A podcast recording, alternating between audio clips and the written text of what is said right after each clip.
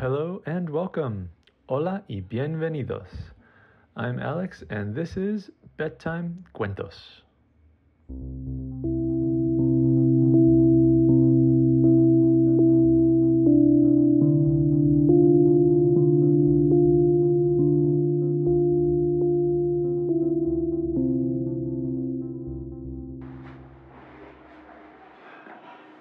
It was December 31st, the last day of 2022. There was a little boy named Mateo, and he couldn't wait to start the new year.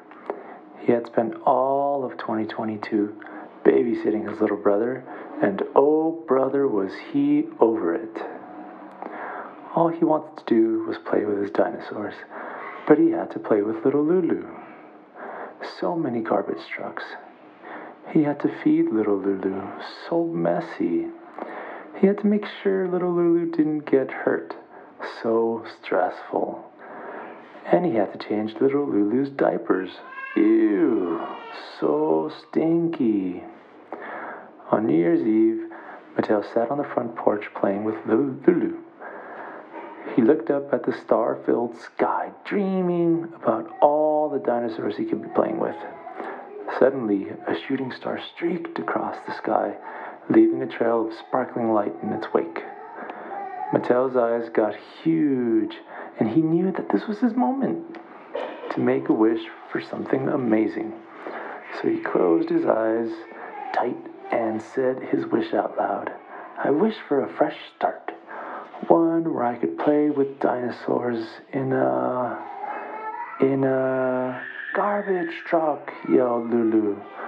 Mateo looked at Lulu and was very frustrated.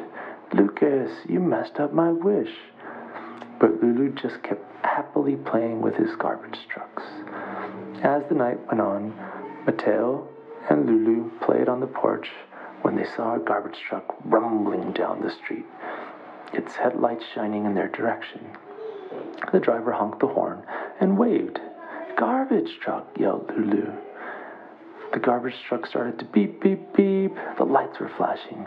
It opened its rear door and dumped everything it had inside right in front of them. Mateo was confused and trying to figure out what was happening when he saw the trash moving. It was rumbling and getting taller and roaring. Mateo couldn't believe his eyes. It was a pack of dinosaurs. His wish had come true in the most unexpected way. The garbage truck beeped its horn and drove away while Mateo and Lulu waved by excitedly. Mateo had the biggest smile ever, and the dinosaurs invited him to join them on their adventures. They were going to go to space. They were going to go to the top of a volcano. They were going to go scuba diving in search of sea monsters. They were going to go to the jungles in search of ancient temples. But they said that these adventures were very dangerous and they would be gone for a year, and Lulu would have to stay behind. Mateo looked at Lulu playing with his garbage trucks, and then at the dinosaurs. He really wanted to have dino adventures, but he realized at that moment that he'd rather stay and play with his little brother more. So he told the dinosaurs thanks, but no thanks. My little brother comes first.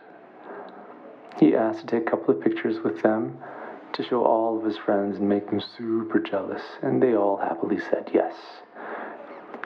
Mateo put his head inside of the dinosaurs' mouths. He got on top of their backs. And they got to ride them for a little bit.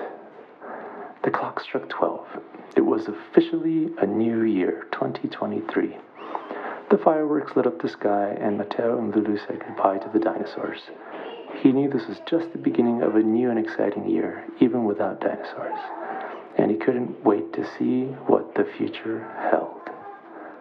Dun, dun. Well, that's it. Thanks for listening to tonight's cuento. Sweet dreams and buenas noches.